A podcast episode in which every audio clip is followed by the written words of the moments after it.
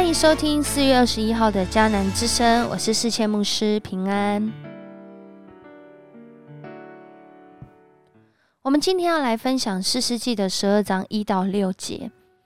四世纪十二章一到六节有一个故事啊，是这样的：有一对父子呢，他们有一天在对话，在对话的过程中，这个儿子啊，他就跟他爸爸说：“爸。”如果啊，你当时愿意吃苦的话，我现在就是富二代了。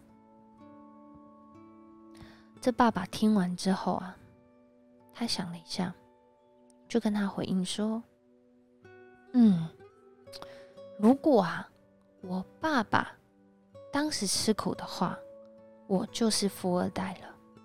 嗯，儿子，那你为什么不吃苦啊？”因为如果你吃苦的话，你儿子就是富二代了。这儿子回他爸爸说：“他想得美嘞！我在这里吃苦，让他那边过好生活，这种事我才不干。”他爸爸回他说：“对啊，我跟你有一样的想法。”当我们在说话时，我们的话语常常是点亮人生命需要的重点。还是我们的话语常常是造成自己和别人的重担，特别不仅是在说话的内容，有时候在说话的方式跟态度上，我们真的是需要从上帝来的智慧帮助我们说合宜的话，如同今天我们要来祷告 RPG 的经文，成为我们很好的提醒跟期待。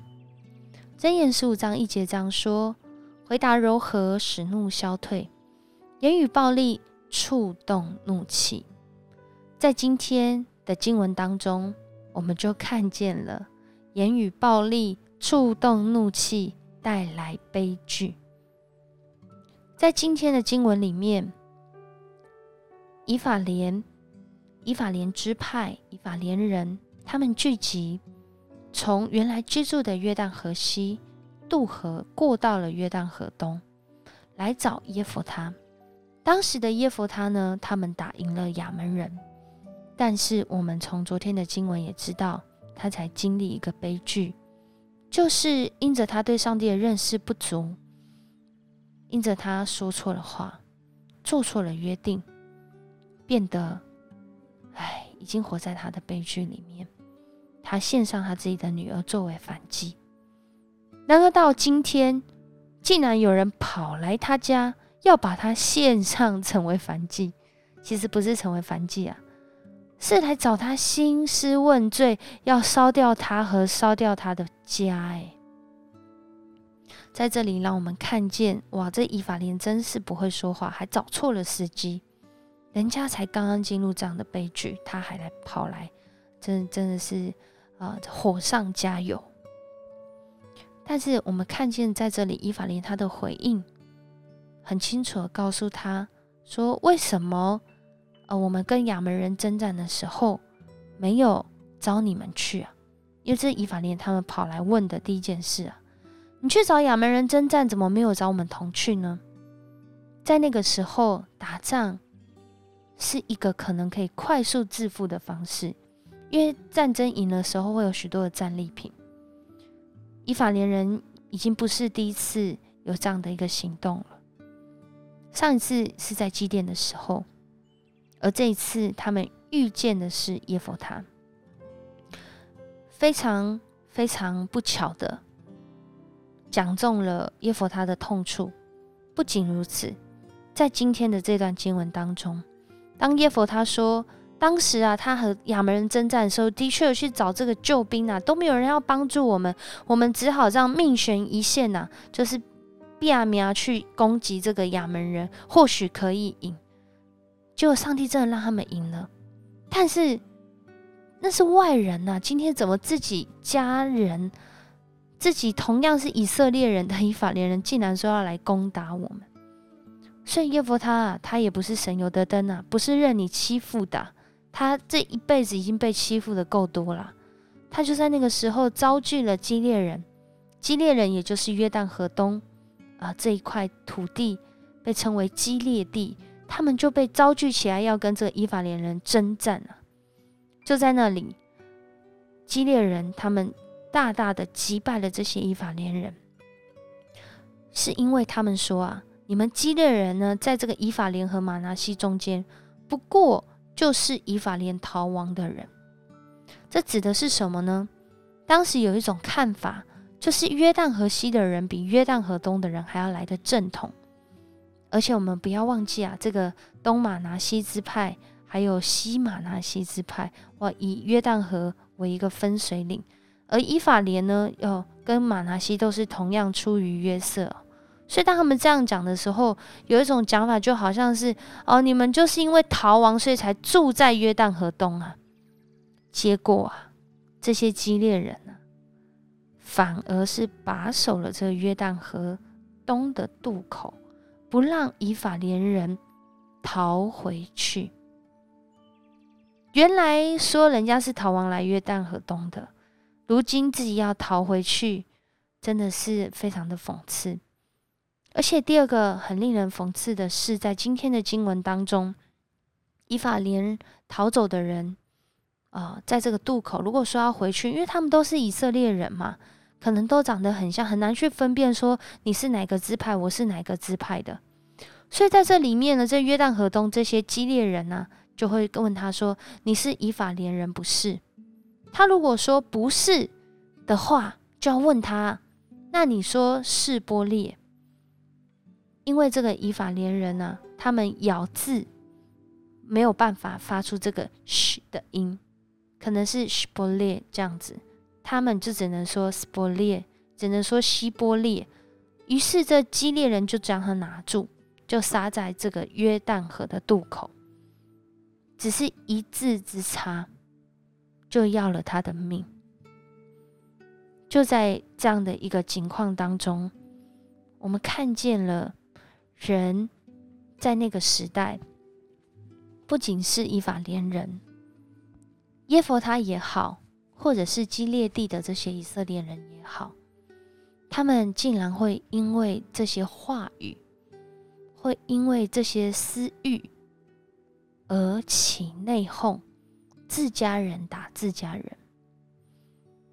真来到这个时候，如果我们用四世纪更大的范围来看的时候，真的会发现，当人远离上帝，对上帝不认识。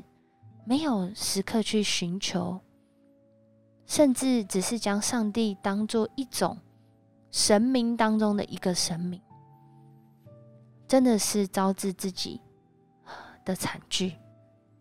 不论是耶佛他也好，还是今天跑来兴师问罪的以法连人也好，他们可能是要来这里讨战功，可能是要来这里再次的显明自己才是。这个以色列各支派的头头，也可能有各样的原因让他们来找耶佛他。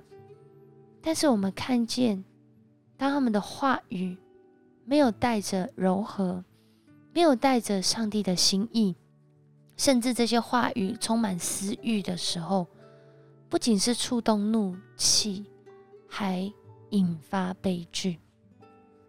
求神帮助我们在今天特别透过这段的经文，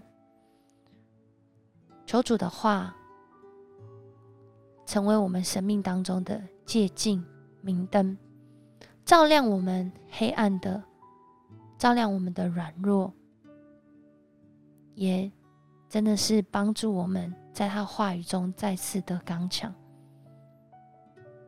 今天上帝如何提醒我们说话呢？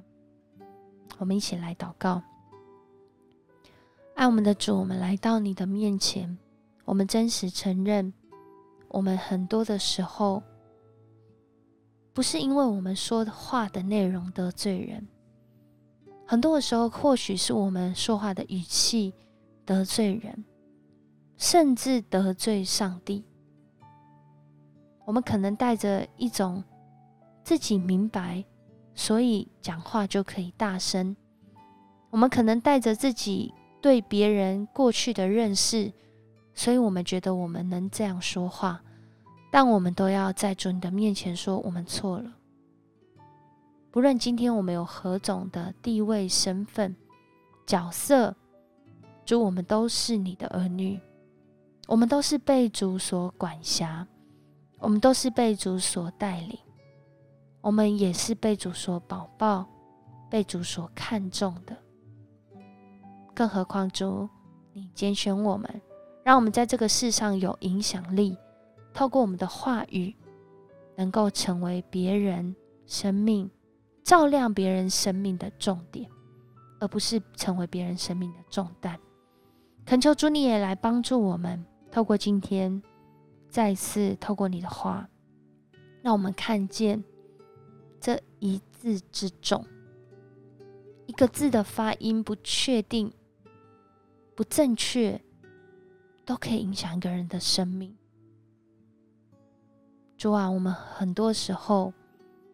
更是要在这一个一直强调话语权的时代，求你帮助我们谨慎自己的话，谨慎自己说话的内容、说话的方式，好叫你的儿女能够因为我们来得福，而不是我们自己也一起陷入在灾祸、患难、负面、悲剧当中。